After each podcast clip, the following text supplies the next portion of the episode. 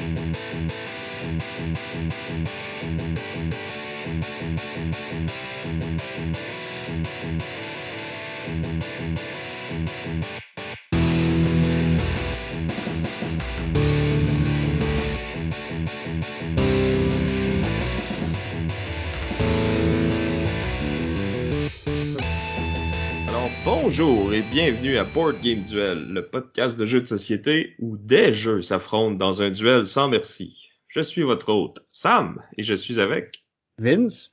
Et ce soir, nous avons un invité spécial. David. Alors, David, le professeur Board Game, qui est avec nous. Euh, merci d'avoir euh, accepté l'invitation. Ça fait plaisir, merci de m'avoir invité. Pour nos quelques auditeurs qui te connaîtraient pas, peux-tu nous, euh, nous parler de ta chaîne et de ton podcast brièvement? Oui, dans le fond, euh, j'ai une chaîne YouTube depuis presque six ans. Ça va faire six ans en mars, donc dans à peine euh, un mois. J'enfonce une chaîne YouTube où on fait des vidéos principalement d'explication de règles. Donc, on explique les règles au complet, que ça peut remplacer le livret d'instruction. Fait qu'on essaie de rendre des services aux gamers pour faciliter euh, l'apprentissage des jeux. Puis on fait aussi des petites critiques, on dit notre opinion personnelle sur les jeux. On fait aussi bon des tops à la fin de l'année, des top 10, des trucs comme ça. Et on a aussi depuis euh, deux ans un podcast qui s'appelle Un board game presque parfait qu'on publie à chaque deux semaines, donc le vendredi à chaque deux semaines, où on parle euh, d'un paquet de sujets différents, dont les jeux qu'on a joués aussi, puis on essaie de trouver des thématiques. À la base, on essayait de jouer un jeu ensemble euh, au podcast, mais là, avec la pandémie, c'était devenu compliqué. Fait qu'on a un peu ajusté le tir, puis on y va un peu plus large, puis on, traite de différents sujets, différents thèmes par rapport aux jeux de société. Fait qu'on on a beaucoup de plaisir parce que dans le fond, euh, nos vidéos, c'est très structuré, c'est très organisé, puis euh, le podcast, c'est un peu le contraire, c'est un peu euh, freestyle, chaotique, puis on se laisse aller, fait que ça nous fait du bien aussi, nous autres, de, de faire du contenu, puis juste de jaser sans trop de structure, puis de se laisser aller comme ça. Fait que ça restait à faire une belle balance avec nos vidéos qui, justement, demandent vraiment beaucoup de préparation, puis beaucoup de structure, des trucs comme ça. C'est ce qu'on fait généralement euh, sur notre chaîne Professeur Bourguin. On est quand même plusieurs à participer au projet là, dans, dans l'équipe. Il y a moi, il y a LP qui font principalement les vidéos, mais on a aussi Bruno, Sophie qui font des vidéos avec nous. Puis pour le podcast, on a euh, Vincent, Patrice, Jules euh, qui ont parti ça avec nous. Fait qu'on est quand même une, belle gang de, de gamers. On est tous des amis aussi dans, dans la vraie vie. Là. Fait que c'est vraiment le fun. Ouais, puis ça paraît là, en vous écoutant que justement vous êtes amis puis que vous aimez ça jouer ensemble puis vous aimez ça en jaser là, c'est euh... souvent c'est ça les bons podcasts là, t'écoutes des amis qui, qui discutent puis t'as l'impression d'être à la table avec eux autres mais de juste pas dire grand chose. Ouais, c'était vraiment le feeling qu'on voulait, une espèce de discussion de salon puis les gens nous disent souvent, on a l'impression qu'on est dans le salon avec vous autres en train de vous écouter jaser puis c'est ça qu'on aime, fait que si le monde aime ça, ben tant mieux. On continue, ça nous motive à continuer puis même chose avec les vidéos, tu sais on reçoit beaucoup de, commentaires. Les gens aiment notre façon justement structurée d'expliquer, euh, euh, notre façon aussi simplifiée de vulgariser les règles. moi puis LP, on est enseignant dans la vraie vie aussi, là, fait qu'on utilise un peu euh, notre background d'enseignant puis nos skills un peu de pédagogie pour nous aider à rendre ça le, plus simple possible parce qu'on n'explique pas tout le temps des jeux très simples. On explique vraiment des jeux de toutes les complexités. Fait qu'il y a aussi, aussi qui est le fun. on y va autant dans un jeu familial qu'un jeu intermédiaire qu'un jeu expert. Fait qu'on alterne puis, euh, tu sais, on présente les jeux qu'on a eu le goût de présenter au final. Là, y a pas, euh, on gagne pas notre vie avec ça. ouais, nous autres non plus. Alright, fait que euh, pour ceux qui auraient suivi David puis qui nous connaissent pas, nous c'est Board Game Duel. Dans le le concept de l'émission, c'est qu'à chaque épisode, on a un thème, puis chacun des autres va vous présenter un jeu par rapport à ce thème-là. Puis après ça, on, s'estime un peu à savoir qui, qui a amené le meilleur jeu. Puis on laisse les auditeurs voter à savoir euh, quel jeu vous avez le plus le goût d'essayer, quel jeu qui, qui représente le mieux euh, ce thème-là. Puis aujourd'hui, notre thème, on va poursuivre notre série. Nos deux derniers épisodes, ça a été euh, des jeux solo puis des jeux à deux. Ben là, à soir, on est trois. Fait qu'on va faire des jeux à trois. Fait que des jeux qui sont qui brillent particulièrement à trois joueurs. Donc trois, c'est le, le nombre idéal pour y jouer. Fait que de mon côté, je vais vous présenter le jeu 3. C'est full méta, hein. des jeux à 3 puis c'est 3. Oh! Et de mon côté, euh, je vais défendre le jeu A euh, War of Whispers, qui lui va être un jeu un peu plus de, politique, qui peut se jouer à 3, mais qui peut aussi se jouer euh, de 2 ou à, 2 ou à 4 joueurs. Puis moi, je vais vous planter des couteaux dans le dos en vous présentant le jeu Tirant de l'ombre terre Tyrant of the Underdark en anglais, qui est un jeu de deck building et de contrôle de territoire. Ben, comme tu es l'invité, on va être poli puis on va te laisser euh, commencer, David. Ben, c'est gentil. Donc, Tyrant of the Underdark, c'est pas un jeu récent, mais c'est un jeu qui vient d'avoir une deuxième édition. Fait que c'est pour ça qu'on en reparle un peu aussi cette année. Sa deuxième édition est arrivée en 2021, dont une édition en français. Fait que c'est pour ça que j'ai nommé aussi le titre en français. Vous allez peut-être pouvoir le trouver dans votre boutique. Une nouvelle édition, est disponible présentement. C'est un jeu qui a été édité en 2016 par euh, Gale Force 9 qui est loin d'être un de mes éditeurs préférés, mais on pourra en parler tantôt. c'est un jeu euh, des auteurs Peter Lee, Rodney Thompson, Andrew Veen. C'est en fait les deux premiers auteurs, c'est ceux qui avaient fait Lords of Waterdeep, qui est quand même un, classique pour les jeux de la bannière euh, Donjon Dragon. Donc, c'est eux qui avaient designé ça. C'est un jeu de 2 à 4 joueurs. Les parties, on dit de 60 à 90 minutes. Ça peut peut-être être un peu plus long, euh, dépendamment comme à la game sans ligne. C'est un jeu qu'on dit 14 ans et plus, une complexité de 2.55 sur Board Game Geek, fait qu'on on dirait un jeu plutôt intermédiaire en complexité. C'est un jeu de deck building, donc les joueurs vont incarner une maison de nobles d'elfes noirs, donc dans le Underdark, qui est dans le fond le royaume souterrain euh, dans le, royaume de Forgotten Realm, qui est un des univers de Donjon Dragon, qui était un des univers les plus populaires euh, dans le temps que je jouais à des jeux de rôle. Dans la deuxième édition de Donjon Dragon, ça fait quand même longtemps. Donc, euh, ton âge, là. Voilà. La quarantaine approche, là. Donc, euh, on incarne une maison d'elfes noirs, puis on va tenter évidemment de devenir la meilleure maison d'elfes noirs, donc celle qui va euh, dominer un peu sur le Underdark. Donc, euh, on va avoir un deck de départ avec des cartes vraiment en poche au début de la partie.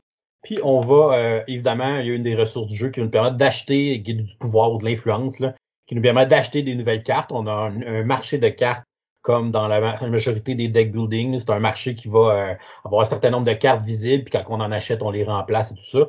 c'est un marché qui, euh, qui va changer au cours de la partie. la particularité de ce jeu-là, la première, c'est que dans le fond, pour créer ce fameux deck de marché-là, qui dans la majorité des deck building, tu prends le paquet, puis tu le brasses, puis tu le mets sur le plateau. Mais dans celui-là, on a le choix entre plusieurs demi-decks pour former ce deck-là qui va représenter les cartes qu'on peut acheter chaque demi-deck est dans le fond thématisé avec un thème différent puis des mécaniques différentes aussi. Donc évidemment, le premier deck qu'on peut mélanger, c'est le deck d'elfe noir. Fait que c'est d'autres sortes d'elfes noirs là, que des assassins, des trucs comme ça. On en a un sur les dragons, avec des gros, des grosses cartes de dragons super puissantes, euh, qui a beaucoup, beaucoup de points d'attaque. On a celui avec les démons, qui va avoir une autre mécanique particulière avec certaines cartes qui vont pouvoir pourrir notre deck. Puis on a les élémentaux qui vont avoir des symboles pour faire des synergies avec des cartes de la, comme un peu du même élément. Fait qu'on a ces quatre-là dans la boîte de base. Puis dans le fond, il y avait une édition, une extension plutôt dans le temps. Et euh, dans la deuxième édition de 2021, elle est incluse dans la boîte de base. Fait vous allez avoir en plus les deux demi-paquets qu'il y avait dans les extensions, qui sont les aberrations et les morts vivants. Donc, dans le fond, ça fait un total de six euh, demi-decks. Fait que tu vas en prendre deux pour former ton deck. Fait que tu peux dire, ah, on va faire une game Undead euh, Elf Noir, on va faire une game Dragon élémental. Tu sais. Fait que ton deck sera pas le même à chaque partie. Fait que ça, c'est quand même un ajout assez intéressant dans ce style de jeu-là. J'ai essayé ce jeu euh, une fois, en fait, euh, cette semaine pour me préparer. Puis je me demandais justement à quel point que ça, ça change la game de, de changer les, les demi-decks. Ça change quand même beaucoup. Euh, parce que les synergies des cartes vont être différentes. Euh, tu as des decks qui sont un peu plus agressifs, tu as des decks qui sont un peu moins agressifs. Fait que dépendamment aussi du, type de joueur avec qui tu joues, ben, tu peux un peu peaufiner puis essayer de trouver le, meilleur match-up. Il y en a qui sont plus complexes que d'autres aussi. Euh, c'est vraiment intéressant de, naviguer avec ça. Pour une première partie, on dit d'y aller avec les dragons puis les elfes noirs qui sont probablement les deux plus simples à comprendre. C'est ceux qui ont peut-être le moins de nouveaux mots-clés, de nouvelles, moins de nouvelles mécaniques pour découvrir le jeu. Puis après ça, ben, tu peux aller mélanger n'importe quoi. Fait que ça, c'est quand même une belle force dans le jeu. le fait que ça soit pas justement 5-6 decks différents parce que c'est long à défaire à la fin de la game, un peu comme Legendary. Là. Euh, fait que le fait que c'est juste deux decks, fait que c'est pas si long que ça à trier à la fin de la game puis à reséparer au final. Fait que c'est une belle caractéristique qu'on retrouve dans ce jeu-là. Fait que ça, c'est toute la portion un peu deck building. C'est assez classique, là. Je joue des cartes, génère l'influence, j'en achète des nouvelles, vont dans ma défausse, puis mon deck va quand même devenir de plus en plus puissant plus la game avance. Puis c'est un jeu à point de victoire. Donc c'est un jeu qu'à la fin de la partie, c'est celui qui a le plus de points qui gagne. Puis dans le fond, les cartes valent des points quand sont dans son deck, mais ils vont aussi valoir des points quand tu les sors de ton deck. Parce que quand tu les sors de ton deck dans, dans ce jeu-là, c'est que tu les promotes dans ton euh, cercle rapproché, dans ton inner circle. Euh, fait que les, c'est comme si ces cartes-là devenaient un peu tes conseillers ou tes adjoints dans ta maison de noble. Fait qu'ils sont plus dans ton deck, mais sont dans ton inner circle, qui est l'endroit où ils vont scorer plus de points.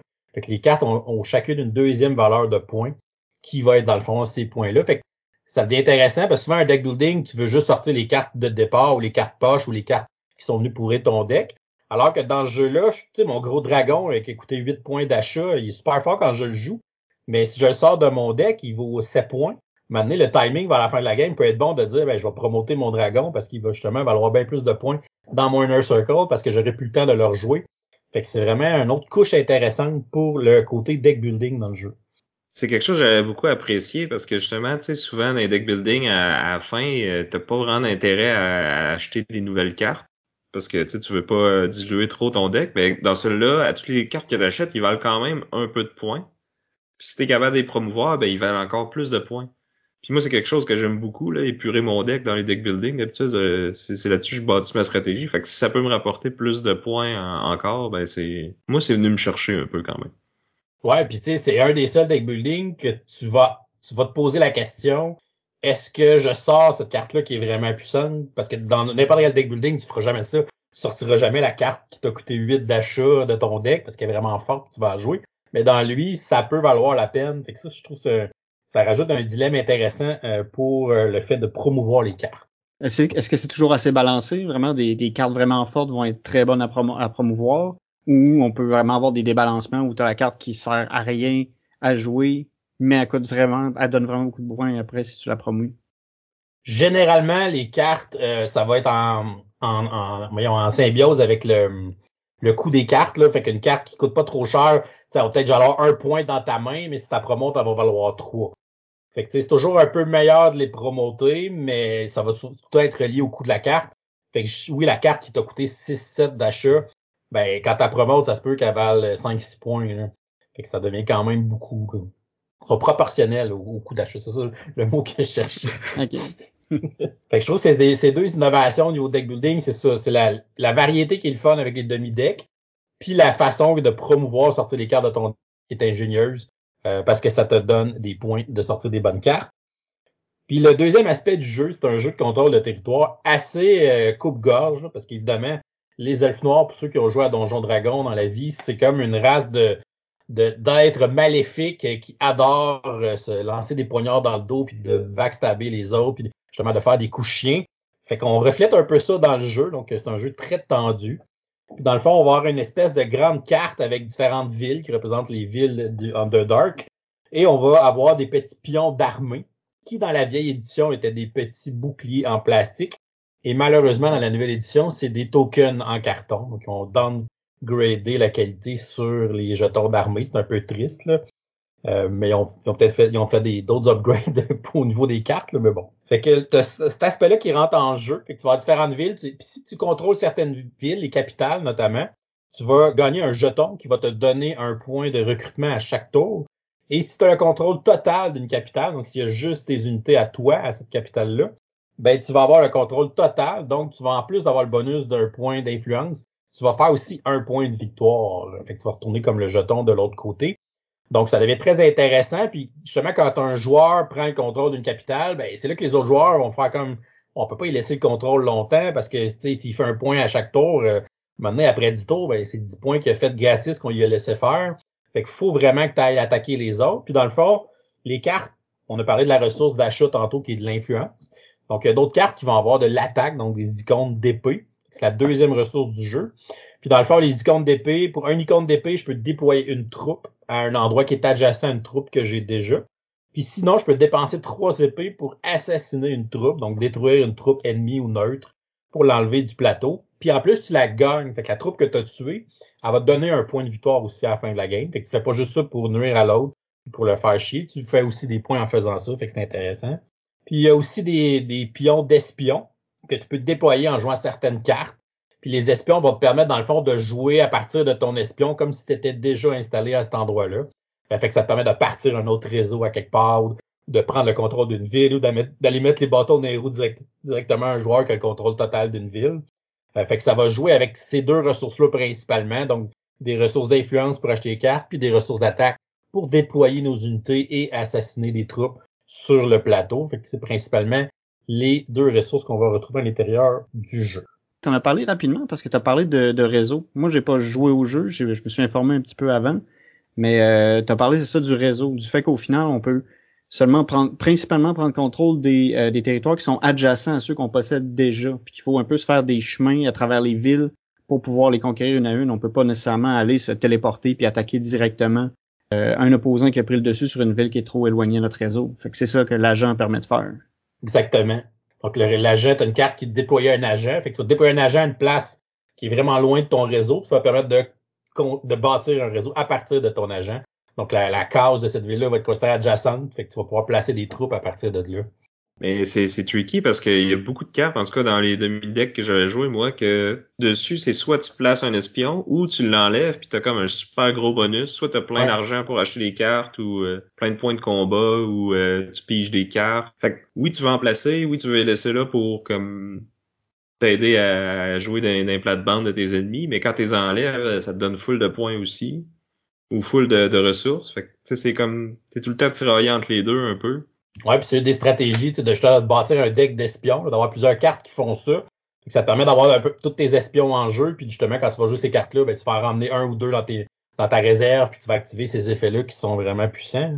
Fait que, ils peuvent te servir autant à expandre ton réseau, si tu les joues de version un peu plus classique, ou tu peux vraiment faire ces effets-là si justement tu as beaucoup de cartes qui jouent avec les espions. Fait que c'est, c'est principalement dans le deck d'Elf Noir là, que justement il y a des effets d'espions.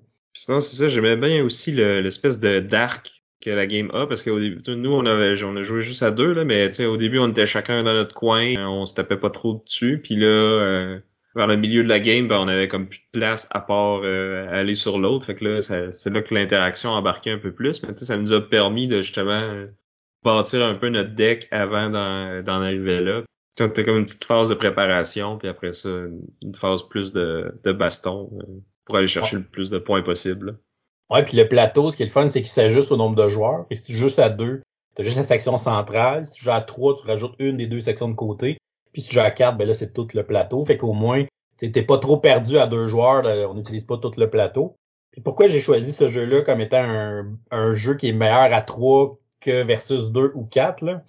À deux, le problème dans ce jeu-là, c'est que si un joueur s'installe, justement, un joueur qui commence à prendre contrôle de certaines capitales, parce que son deck, justement, a roulé peut-être un peu plus, ou il y a, eu plus de cartes d'attaque que l'autre joueur, puis l'autre s'est bâti un peu plus en recrutement. Puis le joueur qui, justement, s'est bâti un peu plus en attaque, va commencer à prendre le contrôle de certaines capitales. Puis l'autre joueur, si justement il n'y a pas un deck avec beaucoup d'attaque pour aller contrer ça, ben il pourra pas tasser l'autre joueur des capitales. Fait que là, celui qui prend le contrôle de une ou deux capitales rapidement peut prendre un avantage assez considérable dans la partie à deux joueurs, ce qui fait qu'il va se faire planter par l'autre joueur.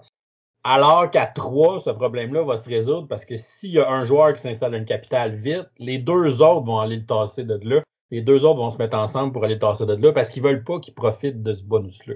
J'aime mieux à 3, je trouve qu'à de se mettre deux contre un, justement, pour y, enlever un avantage, c'est intéressant. À quatre joueurs, le problème, c'est que de manière, des fois, c'est un peu too much. Donc, le joueur, à quatre, qu'on pense qu'il qu'il lead ou qu'il a pris contrôle d'une capitale, ben là, les trois autres, s'ils se mettent à l'attaquer, je trouve que ça fait un peu too much 3 contre 1 versus 2 contre 1. Fait que j'ai l'impression que pour moi, il chaîne plus à 3 pour ça. Pour empêcher l'espèce de, de, de, de, roi de la montagne à deux joueurs. Puis à 4 pour empêcher euh, que justement tout le monde se mette sur un joueur parce qu'on pense que c'est lui qui lead. Là. Fait que je trouve qu'à 3, il vient chercher un peu le l'équilibre euh, parfait pour moi. Là. Excellent. Ben, euh, j'aimerais ça l'essayer euh, à 3 justement, parce qu'il était bien à 2, mais euh, je peux voir pour comment il serait mieux à 3. Moi, il est venu me chercher quand, quand tu commencé à parler de deck building puis contrôle de territoire, c'est deux styles que c'est dans mes styles préférés. Je trouve ça cool d'avoir trouvé une façon de d'agencer un peu les deux styles pour que ça fonctionne. Parce que j'avais c'est la première fois en fait que j'entendais parler d'un deck builder, contrôle de territoire. Fait que je trouvais ça. J'étais intrigué. Je l'ai pas encore essayé. Mais euh, je suis pas mal intéressé. Puis c'est un jeu de 2016, puis c'est un jeu qui a pas eu tant, tu sais, les éloges, ou c'est pas un jeu qu'on a parlé beaucoup. Euh, comme je disais tantôt, ça a été édité par Gale Force 9. C'est pas une compagnie qui est réputée pour euh, justement faire des jeux nécessairement à belles composantes ou des beaux jeux, des trucs comme ça. Fait qu'il y a peut-être un passant en, dessous du radar, comme on dit. Là. le board, le visuel du board est un peu ordinaire. Euh, c'est mauve puis c'est sombre. Ouais, c'est ça, ça, c'est limite abstrait là, c'est des, des robes décorées qui représentent les villes. puis les cartes, la qualité était assez ordinaire aussi, puis dans la première édition, l'extension, les cartes d'extension, puis les cartes du jeu de base avaient pas la même teinte sur le verso des cartes. Fait que tu sais, c'est comme des genres d'erreurs comme ça qui fait que ouais, c'est comme un éditeur qui est pas qui a pas tant une bonne réputation. Fait que là, la deuxième édition, tu sais, à part les, les, tokens qui sont rendus en carton versus les, petits tokens de plastique qui étaient quand même bien, j'imagine que les cartes sont peut-être de meilleure qualité. Là, pas, je l'ai pas entre les mains, la deuxième. J'ai, j'ai encore ma vieille euh, première édition. Là. Mais euh, c'est ça, c'est pas tout le temps la meilleure compagnie pour les composantes puis ces choix-là. Fait que ça peut peut-être expliquer aussi que pourquoi il a peut-être pas été aussi populaire parce que moi, c'est un de mes jeux préférés euh, dans le deck building. Puis comme tu dis, tu deck building, contrôle de territoire, c'est pas quelque chose qu'on a vu beaucoup. Euh, puis tu sais, 2016, c'est clairement un des premiers qui est allé là-dedans. Euh, donc, je pense que c'est un jeu qui mérite qu'on en reparle un peu plus. C'est ça. Puis comme tu disais, avec la deuxième édition qui arrive, c'est un bon moment pour justement se réintéresser à ce jeu-là. Exact. Puis là, puis il est disponible en français pour la première fois grâce à cette deuxième édition. Fait que ça peut ouvrir les portes aux gens qui étaient pas à l'aise en anglais. Ouais, parce qu'il y a quand même beaucoup de, mots-clés puis de. Tu sais, il n'y a pas tant de texte que ça sur chaque carte, là, mais tu sais. Euh, des, petites subtilités entre assassiner, euh, c'est quoi, c'est subdue? Ouais, c'est comme tu remplaces une, unité. Euh... C'est ça. Il y a comme deux façons d'épurer ton deck aussi, là. une qui vaut des points, une que non plusieurs mots-clés à, surveiller. ça vaut la peine de, si l'anglais c'est pas votre force, peut-être y aller avec la version française. Cool, donc c'était Les Tyrans de l'Ombre Terre, publié par Gale Force 9, euh, des auteurs Peter Lee, Rodney Thompson et Andrew Veen. Moi, de mon côté, je vais défendre A War of Whispers, euh, qui a été designé par Jérémy Stolzvus, je suis vraiment pas certain de la prononciation encore, euh, et qui a été publié par Starling Games. Donc, euh, A War of Whispers, c'est... Euh, je, le vois un peu comme si on, vivait la guerre des cinq rois dans Game of Thrones, mais qu'on était toute une gang de Varys qui, qui dit à l'oreille de chacun des rois qu'est-ce qu'il devrait faire pour pouvoir gagner. Mais qu'au final, c'est pas tant qui va être, c'est pas tant la guerre entre les rois qui nous intéresse, mais le, euh, notre propre agenda personnel qu'on doit accomplir. C'est quand même un Game of Thrones des pauvres, là, parce qu'ils n'ont pas eu la licence pour vrai ouais, non, c'est vrai. C'est vrai que c'est, c'est, il y a aucune, aucune licence associée là, mais tu sais, on, on, sent un peu l'aspect, euh, des, des, des varices, ils appellent comment déjà ces petits bonhommes là, c'est les. Euh, les little birds. Fait que c'est ça. Fait que on, on, peut on peut ressentir que c'est les petits oiseaux qui, les petits oiseaux de varices qui vont parler aux oreilles de, des leaders pour faire avancer notre agenda. Donc, euh, le jeu se joue de 2 à 4 joueurs. Euh, c'est un contrôle de territoire, mais où on contrôle pas, comme je disais, un peuple en tant que tel. C'est plus qu'on va pouvoir contrôler chacun des peuples à différents moments de, la partie. Et chaque joueur est membre d'une société secrète et va influencer les différents, euh, les différents empires. Donc, euh, au début de la partie, chaque joueur va avoir une affinité pour un des empires, pour chacun, pour chacun des empires. Puis ça va influencer le nombre de points à la fin de la partie qui va être fait ben, dans le fond, on est investi à différents niveaux dans les cinq euh, empires qui sont sur la, carte. Fait qu'il y en a un qu'on, qui est vraiment notre favori, puis qu'on va faire beaucoup de points euh, si lui il fait bien. On descend comme ça jusqu'au pire, où ce que là on perd des points s'il fait bien. Fait qu'on a un qu'on a vraiment intérêt à aider, un qu'on a vraiment intérêt à nuire, puis les trois autres qui sont comme un peu entre le dans ce gradient-là, si on veut. C'est pas fixe, hein, ils peuvent changer, je pense, pendant la game. Oui, à un moment donné, si on juge qu'on performe pas très bien avec les peuples avec lesquels on doit bien performer, on peut révéler euh, deux des empires et les échanger de place. Euh, ça a l'avantage de pouvoir peut-être nous faire sauver un peu de points, mais ça a le désavantage de montrer à tous nos opposants où sont situés ces deux ces deux peuples-là sur au niveau de notre pointage. Fait que c'est un peu à double tranchant. Faut pouvoir le faire pas trop. Faut choisir le bon moment pour le faire. Parce qu'après ça, une fois qu'ils sont révélés aussi, on peut plus les bouger. Il faut faire attention avec ça. on peut seulement le faire à la fin du round aussi. Fait que tu peux pas le faire euh, n'importe quand. C'est comme à la fin du round, tout le monde a l'occasion de le faire une fois. Puis euh, il y a comme quatre rounds dans, une partie, je pense. Oui, seulement euh, seulement quatre, quatre rounds. Puis tu peux pas le faire au dernier round, évidemment, parce que ça serait trop facile. Donc euh, c'est ça. Euh, le jeu se fait en quatre rounds qui vont avoir chacun euh, quatre phases. La première, ça va être de déployer nos agents. Chaque société secrète va placer un de ses agents sur le tour du board où on va, on a chaque chaque empire qui est représenté. Puis on va mettre notre agent à un endroit qui va nous permettre de faire plus tard une action. Tout, est fait sur un, sur un, sur un board circulaire, puis ce qui fait que les actions qui vont se passer pour chaque peuple vont se faire dans un ordre prédéterminé. Dans le sens où euh, on va jouer l'action de, de, de l'amiral, admettons, avant l'action du chancelier. ça va se passer comme ça pour tous les, euh, les, différents, euh, les différents empires. On peut positionner nos, nos agents aussi de sorte à faire plus qu'une action avec un même agent, mais ça, c'est, on peut être bloqué par un, opposant. C'est ça, dans le fond, c'est que si tu te places au premier spot, s'il y a personne d'autre qui vient, tu vas faire les quatre actions. Mais si quelqu'un se place après toi, ben, t'arrêtes de faire les actions quand tu rencontres le pion de quelqu'un d'autre. C'est tentant d'aller en premier pour toutes les faire, mais tu peux te faire couper l'herbe sur le pied puis finalement faire juste la première. Oui, puis c'est ça. Fait que puis généralement, c'est un, un, jeu où justement on veut pas laisser faire les autres trop ce qu'ils veulent parce que souvent ça va un peu euh, mettre nos plans en déroute. Fait qu'il faut, faut un peu gérer ça. La twist, par exemple, qui peut peut-être aider, c'est que chaque, chaque agent qu'on va mettre, il y a, à chaque fin de tour, on va pouvoir en enlever deux, euh, en enlever un seul, puis en remettre deux. Fait que ce qu'on va prendre comme décision au début du jeu, ça peut influencer la suite euh, de la partie parce qu'on ne pourra pas bouger tous les, euh, les agents qu'on veut avoir mis sur, sur le plateau. Une fois que tout le monde va avoir mis, va avoir mis ses agents, Là, on va exécuter justement toutes les actions euh, qui sont situées sur le tour de, du plateau, une à la suite de l'autre, dans l'ordre en suivant vraiment la flèche euh, qui, qui, tourne autour. À la suite de ça, les armées vont pouvoir se combattre, il y a des, on va pouvoir recruter des unités, on va pouvoir acheter des cartes.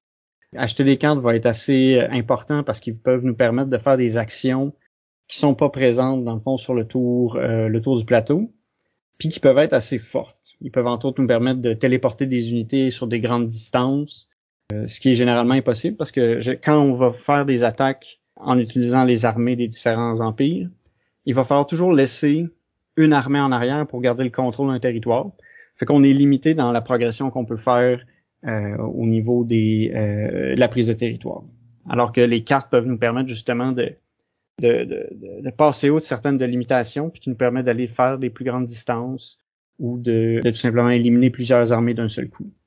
Je trouve ça cool aussi parce que chaque chacun des, des cinq nations, dans le fond, a ses cartes qui lui sont propres. Puis euh, il y a certains effets qui se recoupent, mais il y en a qui sont uniques à, chacune de ces factions-là. Donc, dépendamment de quelle faction on va essayer de faire gagner ou de faire perdre, ben, ça, ça peut rentrer dans la stratégie d'aller jouer avec les cartes qui vont pouvoir nous fournir. C'est ça. Puis dans le fond, euh, sur les cartes, on a toujours on a toujours trois effets. On a un effet que ça nous prend juste une carte. Il y a puis il y a les effets plus forts dans lesquels il faut combiner des cartes. Les vraiment les, effets les plus puissants, ça va être des cartes de deux euh, de deux empires différents qu'il va falloir combiner pour avoir des effets vraiment euh, vraiment plus forts. Fait c'est pour ça qu'il faut pas juste s'investir dans un seul euh, dans un seul peuple. C'est que des fois il va falloir aller jouer avec les, les autres peuples pour aller chercher des bonnes cartes ou pour pouvoir faire les grosses actions qui sont sur les cartes. Puis dans le fond, c'est ça. Fait que là, on, fait le tour, on exécute toutes les actions. À la fin, euh, tout le monde va avoir l'opportunité de justement révéler deux des peuples pour pouvoir les changer de place si jamais euh, les choses vont pas dans le, sens qu'on veut. Fait qu'on a beaucoup de, secrets comme ça. On, peut réussir à déduire à la longue euh, en regardant qu'est-ce que nos opposants font, vers quel vers quel peuple ils semblent vouloir pencher au niveau des victoires. Ça, c'est c'est une information secrète qui a un gros impact sur le jeu parce qu'on est tout le temps en train un peu de s'espionner, d'observer les autres joueurs à ça, pour essayer de comprendre, ok, lui est plus, il, doit, il veut que les bleus gagnent, celui-là il veut que ce soit les verts. Il faut, euh, il faut que je réussisse à, à profiter de ça parce que des fois, il y a, tout le monde a, des allégeances différentes, mais ils peuvent se, ils peuvent être les mêmes dans le sens où ça arrive que deux joueurs vont bénéficier que les, euh, que les jaunes euh, conquérissent le plus de villes ben, il y a moyen de dire à un moment, quand on est assez sûr de nous aussi aller dans ce sens-là pour pouvoir maximiser nos points. Fait qu'il y a un peu cette, euh, cette game-là de, de secret, cette game politique-là qui, qui, a lieu en plus euh, du compteur de territoire. C'est le genre de jeu faut que justement que tu sais si je veux faire gagner les bleus, il faut pas trop que ça paraisse. Fait que je vais peut-être aider une autre couleur au début pour qu'ils pensent que je vais aider eux autres, mais finalement, je fais ça pour pouvoir aider les bleus qui vont les attaquer par en arrière. Tu vas essayer d'être un peu plus subtil, j'imagine, dans tes moves. C'est ça, oui, ça peut être vraiment, euh, vraiment bénéfique de, faire croire que, que, tu as avantage à faire avancer un des peuples pour qu'à la fin, eux autres, ils se mettent à tout taper dessus et que ça t'avantage. Fait que oui, il y a un peu ce, ce, mind game-là au travers, c'est, ça, fait des games assez tendus. Mais il faut pas que tu le fasses trop parce que, tu sais, comme on disait tantôt, il y a pas beaucoup de rondes, fait que t'as pas tant d'actions, fait que dans gaspiller, entre guillemets, pour bluffer, des fois, ça peut, ça peut venir te coûter cher en fin de partie. OK. Fait qu'il faut, oui, il y a ça, mais faut, faut quand même que tu te gages comme faut parce que si tu joues avec le feu, tu peux te brûler. C'est sûr que de savoir un peu euh, avec qui on joue, ça peut te donner un avantage parce que tu sais un peu plus lire euh, le joueur euh, qui t'oppose. Mais j'avoue que dans une partie où est-ce que personne se connaît puis qu'on sait pas, tu sais, parce que moi je sais que Sam, Sam, il a pas tendance à, à backstabber où il a pas tendance à penser à des grosses stratégies de je vais tout vous, c'est ça, vous, backstabber en fin de partie. Euh, moi à côté, euh, Sam il sait que je suis le premier à retourner ma carte de bord euh, quand quand l'occasion se présente. Fait que, en sachant ça, tu peux un peu même des fois quand elle se présente pas, tu le fais pareil. ouais. C'est, c'est, je suis le gars de Game of Thrones que tu sais que quand tu vas t'allier avec moi, il va avoir un backstab à m'amener. Mais moi, au moins, ça, c'est une information qui est claire. C'est plus facile de, de, se fier à ça. Tu sais, toi, Sam, quand tu backstab, c'est, c'est, c'est, c'est terrible parce que je veux dire, c'est, c'est, tu te trahis toi-même. Mais ça, c'est, c'est, on dérape un peu, là. Toi, t'as pas joué au jeu, c'est ça? Non, je l'ai pas essayé. Je le connais, euh, c'est un jeu que j'avais regardé dans le temps quand il avait été sur Kickstarter notamment. je l'avais vu passer. Puis il y avait une belle version de luxe avec des figurines au lieu des cubes. Ouais. La version magasin est un peu flat, je trouve, là, mais bon, ça c'est le problème ben, des versions retail. Ben moi c'est celle-là que j'ai, puis tu sais ça, ça fait très bien la job là, puis euh, tu sais euh, je sais que dans la version Kickstarter t'as aussi des jetons pour euh, toutes les les huttes puis les villes qui sont des, des points important pour euh, dans le jeu là, pour recruter les unités puis pour faire les points. Mais tu sais au final euh, la version avec le board puis qu'il y a les dessins de tout ça dessus, euh, ça fait super bien la job. Là. Je je regrette pas de de pas avoir déboursé plus pour pour du bling bling. Ouais puis encore une fois ceux qui ont de la misère en anglais, il sort en français là, il est sorti en Europe déjà là. C'est Matago qui le traduise, euh, qui devrait arriver au Canada dans pas long. Mais Colin, la version française va coûter genre 95 dollars. Ouf. Puis la version anglaise est genre 50. Là, on, est, on est rendu au double. Ouais. Ça fait mal. C'est pas comme s'il y avait, euh, tu sais, sur les cartes, il y a un peu de texte, là, mais pas, euh, pas tant que ça. Là. Ouais, puis à 95, t'as pas les figurines, c'est encore les cubes. fait que ouais, ouais, non, c'est pas le jeu qui a la, la, plus belle présence euh, sur la table. C'est ça, c'est les, les, petits cubes en bois classiques. C'est sûr que quand on a grandi avec des euh, des euros qui étaient pas faits pour être beaux, mais qui étaient faits pour avoir des belles mécaniques, on est on est un peu moins choqué, mais c'est vrai que c'est c'est pas le jeu le plus beau qu'on a qu'on a discuté euh, dans le podcast. Moi, je trouve que le artwork sur les cartes, il est, vraiment bien. Là. Il rend bien l'ambiance, euh, genre de, de jeu de coulisses, puis d'espionnage, puis de manipulation. Puis tu sais, les, les, les sigils des différentes familles, là, que ce soit les familles, les armées qui sont sur le board ou les, les, différentes maisons de d'espions, je trouve sont. Tu sais, ça donne une belle. Euh, tu sais, le thème il est là avec le artwork, puis ça, ça va bien ensemble. Ah, c'est une belle twist sur le style contrôle le territoire, le fait que les armées appartiennent à personne, puis à tout le monde en même temps, tu sais. Ouais, non, ça j'aimais j'aimais bien ça aussi. Puis chaque armée, c'est ça, est vraiment euh, est vraiment différente. Euh, on a le, peuple brun, entre autres, qui commence avec aucune unité sur le jeu. On a les bleus qui en ont un peu plus. Puis chacun a comme sa, sa, sa particularité. Puis même au niveau des pouvoirs sur le pourtour du cercle, ils sont pas tous exactement pareils. Fait qu'il y en a qui te permettent d'aller chercher des cartes plus facilement, il y en a qui te permettent de recruter des armées plus facilement. Puis ça, ça, ça fait que tu as aussi cette asymétrie-là euh, sur le board. Peut-être mentionner aussi que le jeu a une extension qui rajoute euh, des nouvelles cartes d'alliance entre les joueurs. Je pense qu'il y a une deux nouvelles mécaniques avec ça, mais je moi je l'ai pas essayé encore, donc euh, je peux pas trop en parler. Euh. Moi non plus, j'ai juste j'ai juste joué avec le jeu de base.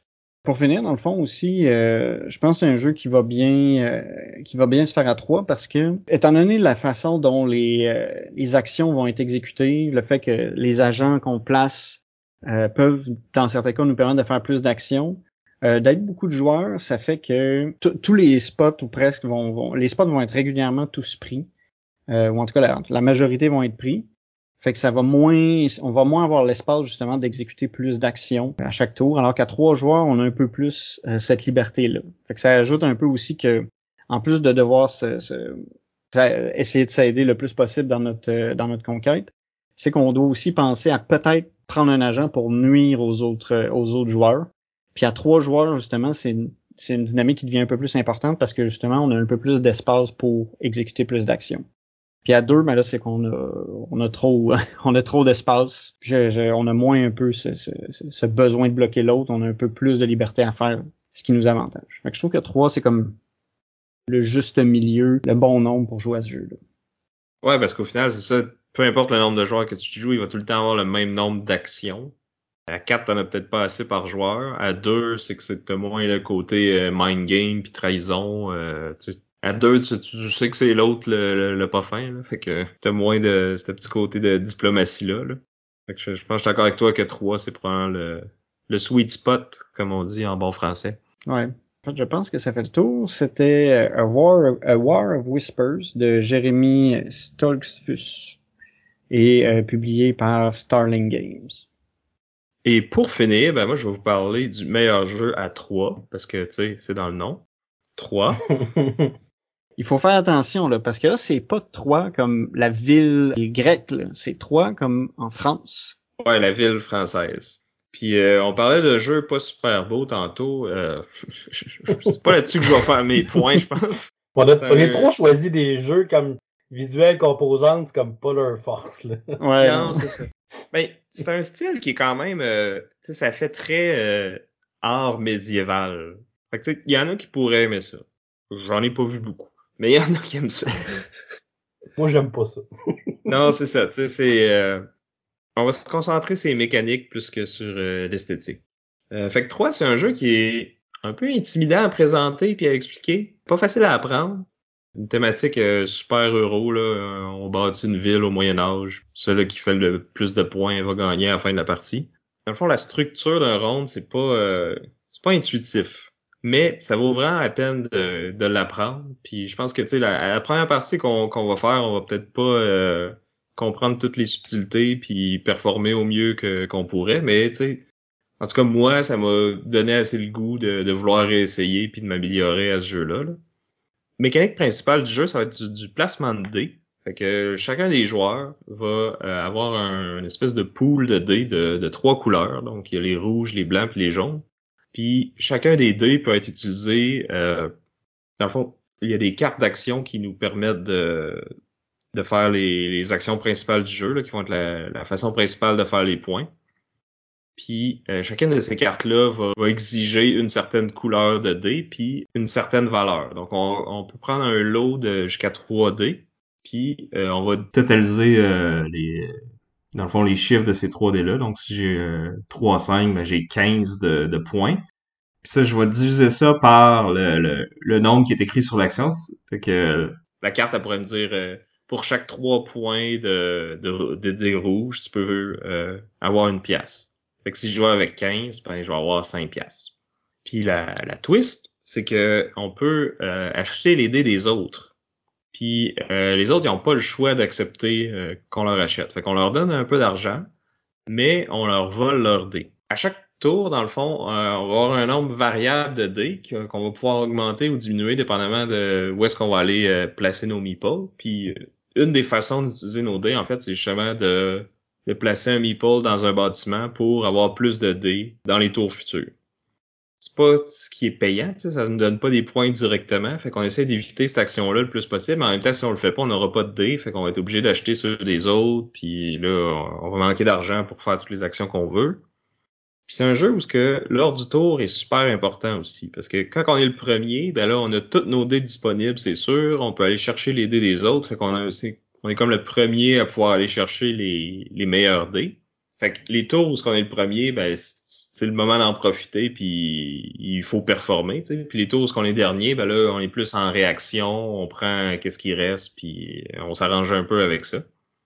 Le jeu est un peu évolutif parce que dans le fond, à chaque à chacun des premiers tours, on va révéler des nouvelles cartes d'action qui vont qui vont être disponibles pour tous les joueurs. Donc, en début de partie, on peut pas vraiment euh, se faire une stratégie pour toute la partie parce que on sait pas trop ça va être quoi les, les actions qui vont être disponibles, ça va être quoi les combos qui vont les combos potentiels qui vont arriver.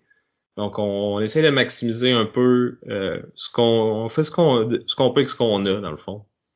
Au début, puis après un coup on a tout vu, ben là, si on s'est bien placé, on va pouvoir euh, en profiter puis aller faire les points.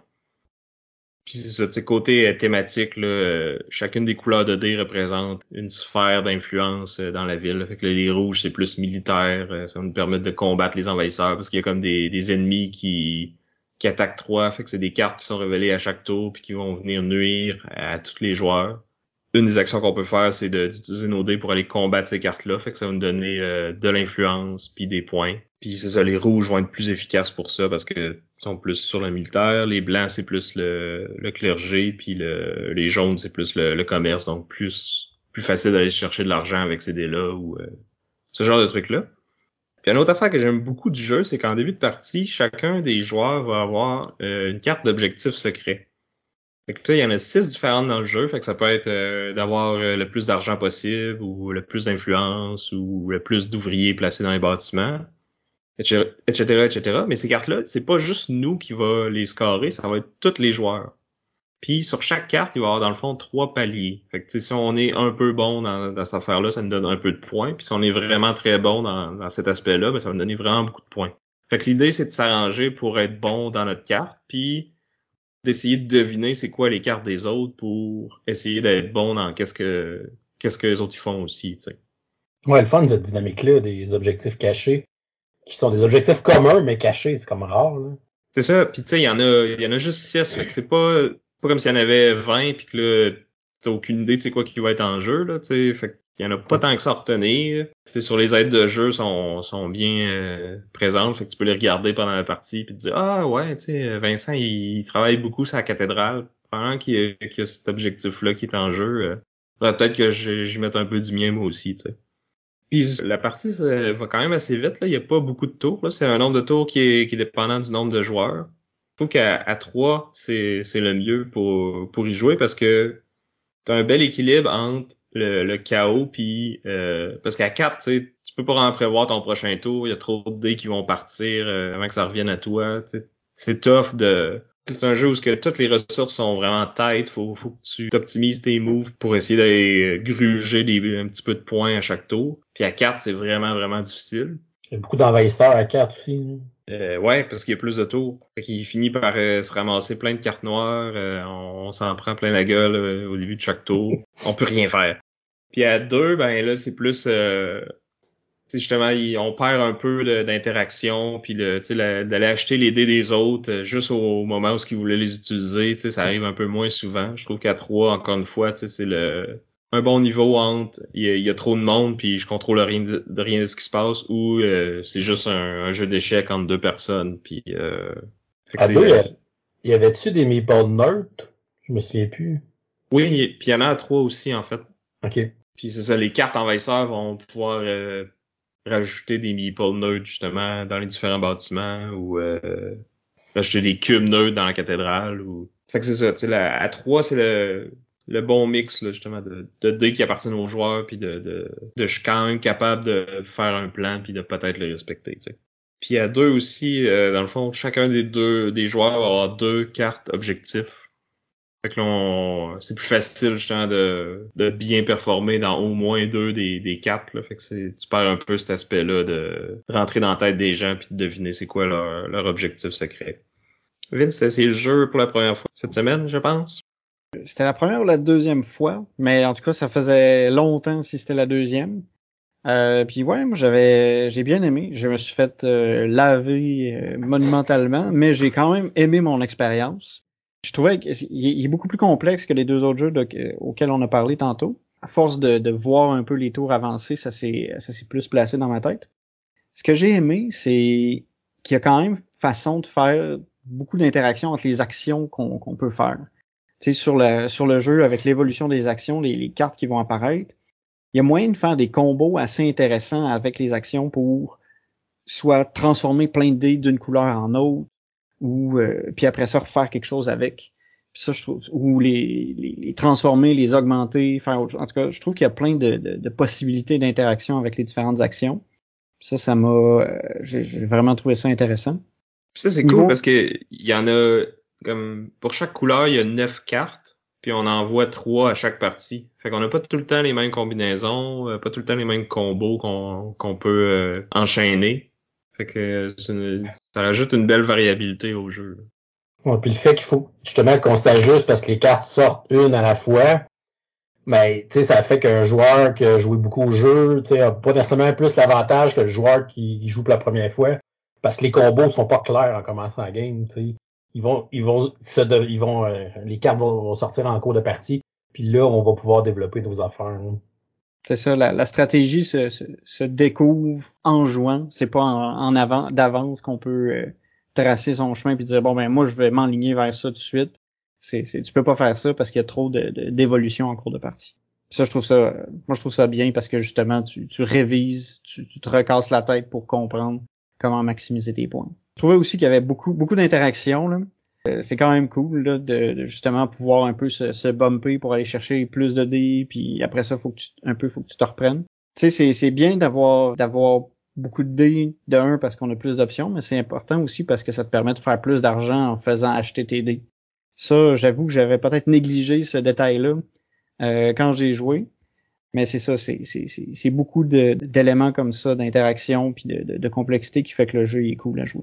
Je suis moins fan de la, de la mécanique d'acheter les dés, de te faire acheter tes dés. Là.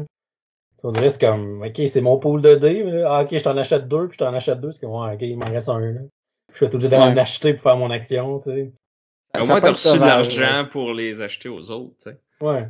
Ouais. Mais c'est vrai que c'est sauvage. Pendant un temps, j'avais pas beaucoup de dés. Puis ils partaient assez vite. Fait que là, il fallait tout le temps que je les achète aux autres. Puis je me suis appauvri assez rapidement alors qu'il y avait euh, Mathieu qui faisait des, des, des, 20 pièces d'or par tour euh, parce qu'il avait vraiment réussi à maximiser sa, sa production d'argent. Mais c'est, ça. C'est un peu sauvage. Je pense c'est un jeu où tu peux perdre des amis euh, facilement. c'est un euro assez cutthroat. Pour un euro, justement, que c'est rarement le cas que ça arrive que justement tu peux aller voler des trucs à quelqu'un ou interagir de cette façon avec un autre joueur. Fait que, si t'es un fan europeur, faut que tu sois conscient de cet aspect-là du jeu. Ouais. T'es pas tout seul dans ton coin à construire ton affaire. Là. Les autres, ils vont activement s'arranger pour que t'échoues. Mais si t'es fan euh, de, de l'interaction, justement, puis de, de ce genre de jeu-là, ben c'est un super bon jeu parce qu'en plus, t'as aussi tout l'aspect euh, optimisation puis gestion de ressources des euros, mais avec euh, le côté interactif des, des jeux plus euh, de confrontation. Pour moi, c'est un heureux mariage. Un euro trash. Ouais. Oh. Ça m'a surpris par contre, Sam, que tu prépares, présentes ce jeu-là parce que c'est aussi un jeu où au final il y a quand même beaucoup d'aléatoires. les cartes qu'on va remplacer sur les cartes actions vont apparaître, on, on sait jamais qu'est-ce qui va arriver. C'est beaucoup beaucoup de dés c'est sûr qu'on prend beaucoup de décisions en fonction de qu'est-ce qui a été roulé, puis c'est pas tant. Euh, ben, tu peux planifier ton tour en fonction de ce qui est disponible, mais il y a quand même beaucoup de, de, de, hasard pour un euro. Mais c'est un hasard qui affecte tous les joueurs de la même façon. En tout cas, pour les cartes, c'est sûr que pour les dés, peut, être moins, mais il y a quand même moyen de le mitiger aussi. Tu peux dépenser ton influence pour euh, relancer tes dés ou pour même euh, carrément changer le résultat. Puis dans le fond, tu les tournes de face, là, fait que c'est un 1, ça devient un 6, puis euh, un 2 devient un 5, euh, etc. Donc oui, il y a du hasard, mais il y a moyen de le mitiger, puis la plupart affectent tout le monde égal. Fait que c'est. On est sur un pied d'égalité, puis on, se débrouille avec ce hasard-là, plus que qu'on le subit euh, après avoir pris nos décisions. sais. Donc voilà pour trois de Sébastien Dujardin, Xavier Georges et Alain Orban et publié par les éditions Pearl Games. Donc, on arrive maintenant au, à notre pièce de résistance, comme on aime dire euh, souvent, euh, notre duel. Je pense qu'on on en a parlé un peu quand on a fait notre, euh, notre description de, pourquoi est-ce qu'il brille plus à 3 versus d'autres comptes. Moi, je serais curieux, en fait, d'essayer vos deux jeux à, à 4.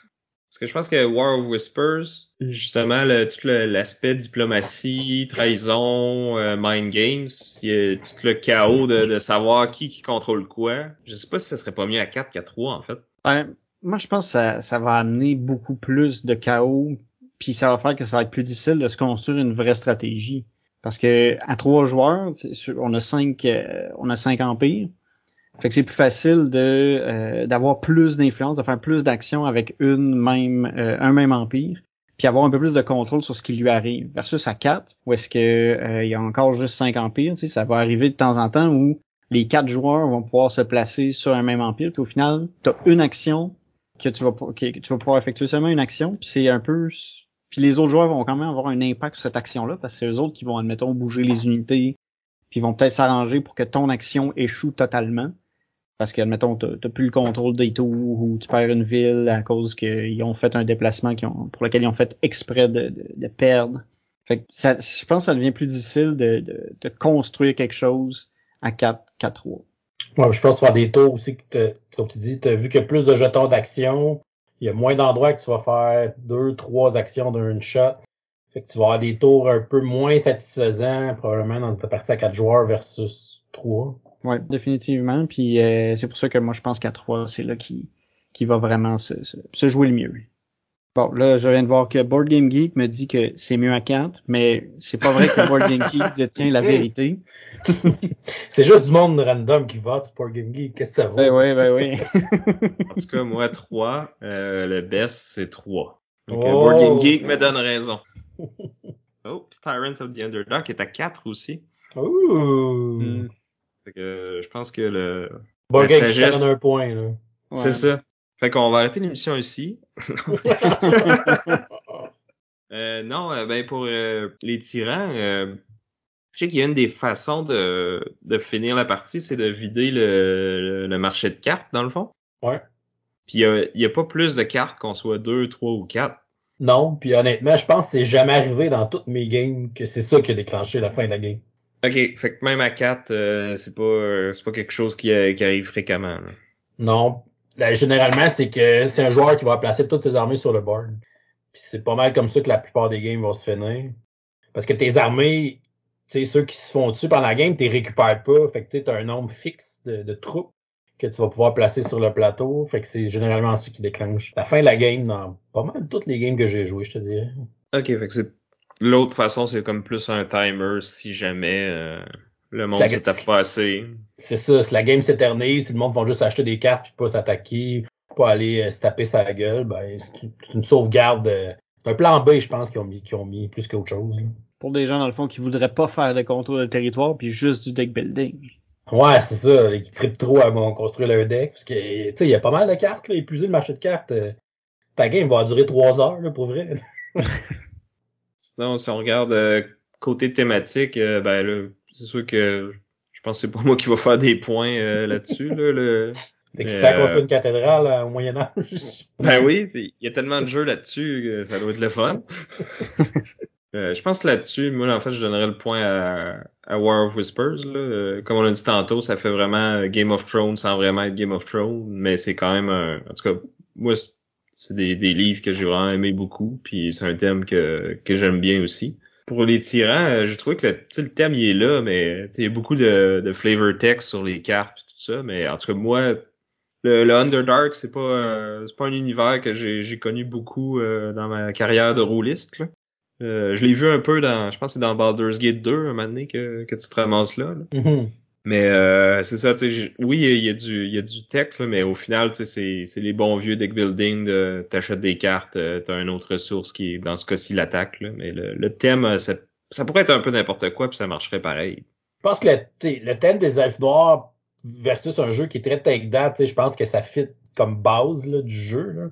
sais, ça pourrait pas être des magiciens qui font d'autres. Je trouve qu'ils perdraient peut-être un peu de saveur si c'était n'importe quoi versus justement le fait d'avoir choisi les elfes noirs, puis d'assumer que c'est un jeu justement qu'on se backstab beaucoup puis qu'on s'attaque, je pense que ça fit. Pour le reste, comme tu dis, les, les, les Easter eggs de thématiques sur les cartes, les noms des cartes, les noms, les noms des créatures, les aberrations, des trucs comme ça. je pense qu'on est chercher les gros fans de D&D qui connaissent un peu cet univers-là plus que d'autres choses. Eux vont le remarquer, mais sinon, quelqu'un qui connaît pas D&D, il remarquera pas ces choses-là. Fait que pour lui, ça va peut-être plus un deck building comme un autre euh, à cause de ça. Ouais, c'est un peu euh, ce que j'avais dit de, de Dune Imperium. Là. Exact. Que c'est plus de l'habillage que tu sais vraiment qu'il y ait un, un, lien mécanique à la, à la thématique. Ben, il y en a un, un peu, mais c'est ça. Si tu le connais pas, tu le vois pas, puis, puis le jeu fonctionne quand même. T'sais. Je suis quand même pas mal de, de votre avis. C'est sûr que moi, j'ai pas joué à, à Tyrant. Moi, j'ai regardé quelques images puis tout ça, puis c'est vrai que ça avait l'air d'un jeu qui, qui, avait une thématique, c'était sombre. Là, ça voulait peut-être être un peu trop fidèle à sa thématique Duro puis euh, Underworld, puis que ça a peut-être euh, un peu nuit dans le fond à l'apparence générale du jeu, puis que ça a peut-être euh, fait qu'il était moins moins beau que que ce qui aurait pu être s'il avait adopté une autre une, autre thématique. Ouais, c'est pas la partie de, des Forgotten Realms qui est la plus connue non plus, on s'entend. À part si t'as lu la trilogie F3 au secondaire, ouais. tu connais pas tant que ça l'Underdark. Moi, je lisais sur les Undead. Ça se rapproche un peu, là, mais bon. Ça va te prendre l'expansion. ouais, dans la nouvelle boîte, dans la nouvelle édition, t'es correct. Ah. Ouais, S'il si y a des, des liches dans, dans ce paquet-là, euh, Vincent va se garocher dessus. Euh. Mm -hmm. Ah ouais, je pense qu'il y en a, je pense qu'il y en a une. Fait que oui, euh, un autre truc que je trouve qui est, qui est quand même intéressant dans les jeux à, à trois qu'on a présenté, c'est l'interaction entre les joueurs. Parce que surtout que là, on a choisi beaucoup des. On a, on a eu deux contrôles de territoire, on a un jeu aussi qui, qui, qui implique qu'on se tape un peu tout dessus en s'achetant des dés. Euh, puis au niveau de l'interaction, j'ai envie de dire que 3, c'est peut-être celui qui va gagner le point. Dans le sens où dans War of Whispers, vu qu'on agit sur sur les armées, je sais que là, je donne des points ensemble. Là, c'est pas, euh, j'aime pas ça faire ça, mais c'est vrai qu'au niveau, il y a beaucoup d'interactions dans dans 3. Mais c'est que dans War of Whispers, vu qu'on on n'interagit pas directement les uns avec les autres, c'est vraiment avec les armées sur le terrain qu'on va interagir. Ça fait que c'est pas directement qu'on va s'influencer, mais indirectement. L'interaction est quasiment plus dans où tu places tes jetons d'action avec les Ouais. autres joueurs. hein. Qu'est-ce que tu fais sur le board? Mais je pense Ouais. que l'extension va venir euh, améliorer ça un peu parce que justement, on a des cartes qu'on- d'alliance qu'on peut offrir à un autre joueur. Puis là, s'il l'accepte, ben, les deux, on a un bonus jusqu'à temps que l'alliance soit brisée ou quelque chose comme ça. là. Je- J'avais lu les règles euh, il y a quelques temps, là, mais il faudrait que je me remette dedans pour, pour y jouer. Mais je pense que ça pourrait améliorer l'expérience euh, à ce niveau-là. C'est ça. Puis dans 3, fait qu'on a beaucoup les, on a la- l'achat, la, vente de dés qui va, qui va faire que les joueurs interagissent. Il y a aussi les meeples qu'on va placer pour aller euh, prendre les dés qui vont faire qu'on va se bumper les uns les autres. Fait qu'il y a beaucoup de, beaucoup tout ce qu'on fait influence, va influencer beaucoup les autres. Même, même au début, quand on parle des, des, des invasions, tu sais, c'est, dans l'ordre du tour, les joueurs vont décider s'ils vont décider d'attaquer X ou Y dés. Puis en fonction de ça, tu peux, tu peux vraiment euh, nuire à quelqu'un en, en lui laissant des dés que tu sais qu'il peut pas battre. Ou qu'il va prendre toutes ses dés pour les battre, puis là, il peut plus rien faire de son tour. C'est ça. Euh, J'ai pas joué à Tyrants of the Underdark, mais euh, vu que c'est un deck builder, j'avais regardé un petit peu les mots-clés. Il y avait l'air d'avoir quand même pas mal d'interactions, mais surtout dans l'aspect voler puis transformer euh, les, les, les soldats sur le board pour euh, prendre le contrôle des autres, prendre le contrôle des villes. Y a-tu d'autres euh, interactions un peu en plus de, de, de celle-là? Les interactions sont principalement sur le plateau, euh, à- assassiner des troupes des autres ou remplacer les troupes des autres. C'est surtout d'enlever le contrôle d'une capitale ou d'enlever le contrôle total d'une capitale qui va être, qui va être important dans le jeu.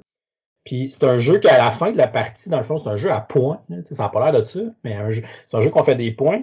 Puis à la fin de la partie, chaque ville que tu contrôles donne des points, mais chaque ville que tu contrôles total te donne un bonus de points aussi. Fait que tu veux vraiment pas laisser le contrôle total. Tu sais, même une petite ville par rapport qui donne pas de pouvoir, qui est pas une capitale, faut pas que tu laisses un joueur en contrôle total parce qu'il va avoir ces bonus de points-là.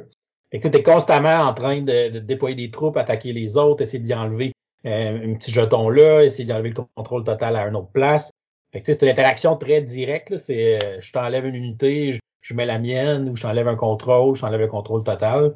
Fait que c'est très take that, mais tu je pense que c'est quand même très interactif à ce niveau-là, mais c'est ça, c'est une attaque directe. là. T'as aussi euh, où est-ce que tu places tes espions. Euh, tu as des cartes qui permettent d'enlever les espions des autres aussi. Mais là, si tu le fais, souvent c'est des cartes euh, qui ont plusieurs actions disponibles. Fait que là, laquelle que tu fais, soit tu enlever l'espion de l'autre pour euh, l'empêcher de mettre des troupes euh, dans tes jambes, ce genre de trucs-là, tu sais, c'est... Fait que oui, il y a, quand même plus d'interaction que dans un deck builder classique, si on veut. Fait que point tout le monde sauf Vincent. Ah. Sinon, j'ai regardé un peu, euh, tu sais, côté euh, qualité-prix, les trois jeux qu'on a présentés. Euh, tu sais, c'est des jeux qu'à la base, ils ont tous à peu près une soixantaine de dollars, les trois. Sauf que War of Whispers, ça, c'est pour la version anglaise seulement, par exemple. Fait que, comme on a dit tantôt, la version française, ça va être hors de prix parce que c'est une importation d'Europe, malheureusement. Puis trois, ben là, je pense qu'il est, est back order ou qu'il est hors d'impression pour l'instant. Fait je pense qu'il qu'ils sortent une nouvelle édition pour euh, le remettre dans les magasins parce que je pense qu'il je pense qu'il est dur à trouver présentement. Ouais, ben il y a euh, Black Angel qui est son espèce de successeur spirituel là, qui est sorti euh, là trois ans, je pense déjà. Ça fait quand même un petit bout, là, mais qui, qui doit être encore disponible celui-là. Ouais. C'est des un jeu quand même assez similaire, là, la mécanique d'acheter les dés des autres et là aussi puis tout ça, mais euh, autant le thème est vraiment plus cool. C'est euh, un thème science-fiction. Euh, c'est un genre de vaisseau qui, euh, qui cherche une planète pour euh, rétablir l'humanité, puis, puis, tout ça. Mais je trouve qu'ils ont rajouté aussi un peu de, de gravy autour, là, des, des, mécaniques de plus, là, du champ, de, le vaisseau qui se déplace dans l'espace, puis là, dépendamment de où est-ce qu'il est, tu peux, tu peux toi prendre des mini-vaisseaux pour sortir de là, mais là, si t'es laissé dehors trop longtemps, le vaisseau, il continue d'avancer, puis il te laisse derrière, puis euh, faut que tu te battes contre des aliens, puis euh, qui viennent qui essaient d'envahir le vaisseau. Fait que je trouvais qu'il rajoutait trop de trop de mécaniques plus complexes, puis qu'il perdait un peu de, de son élégance de, de 3, qui est difficile à prendre en main au début, mais un coup que t'as as compris le principe, ça, ça, ça coule quand même bien. Ouais, 3 il est, clairement plus épuré que Black Angel. Puis moi aussi, je Black Angel, j'ai pas tant trippé, euh, du moins pas mal moins que 3, là. Mais le fait qu'il ait trop complexifié, puis dans, dans Black Angel, ce que j'aime pas, c'est les dés. sais les dés, ils vont de ils vont pas d'un à 6, ils vont de 0 à 3. Sais je trouve ça, euh, pour le côté combo, là, ah, j'ai un dé à 0, c'est cool ensemble. Je trouvais que c'était moins, c'était moins hot, c'était moins satisfaisant. Là. Fait que j'avais moins aimé pour euh, ces réseaux-là. Le matériel, par exemple, puis le visuel, il était assez sharp sur Black and Joe. War of Whispers, il est-tu facile à trouver aussi? Parce que je sais qu'après leur première campagne de Kickstarter, il y avait eu la, la, review de Shut Up and Sit Down, puis là, euh, tout était, était backorder partout. Moi, je l'avais, j'avais backé la deuxième campagne. Je l'ai reçu, mais je sais pas si après. Euh...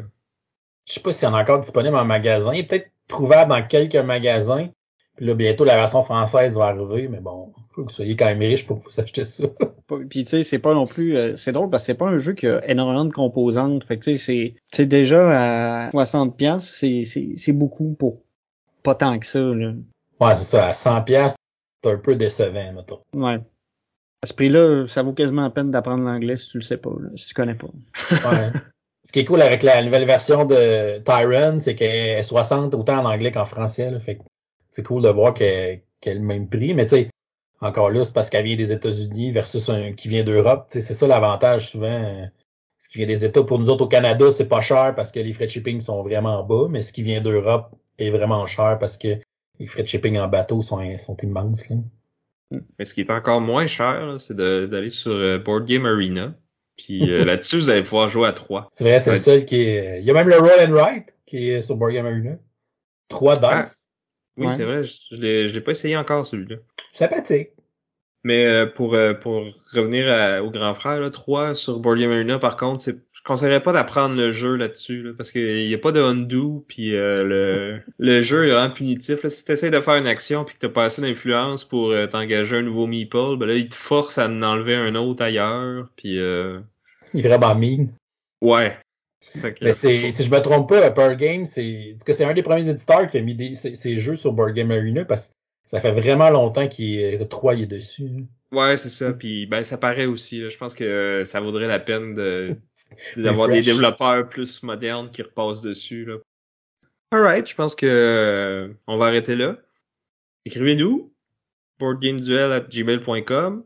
euh, allez voir notre page Facebook, allez voir notre page Instagram, allez, ou allez sur notre Discord, puis ça va être à vous de, de voter pour êtes-vous hashtag Team Sam avec 3. Hashtag Team Vince avec War of Whispers. Ou hashtag Team Professor Board Game avec Tyrant of the Underdark, ou les tyrans de l'ombre terre.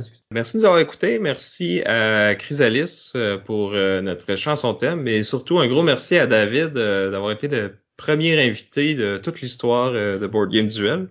Yes! Tout un honneur, merci les gars. Euh, je pense que t'as as passé le test, là, tu vas pouvoir revenir euh, si tu veux. Yeah! Alright, fait qu'on dit euh, salut! À plus! Bye!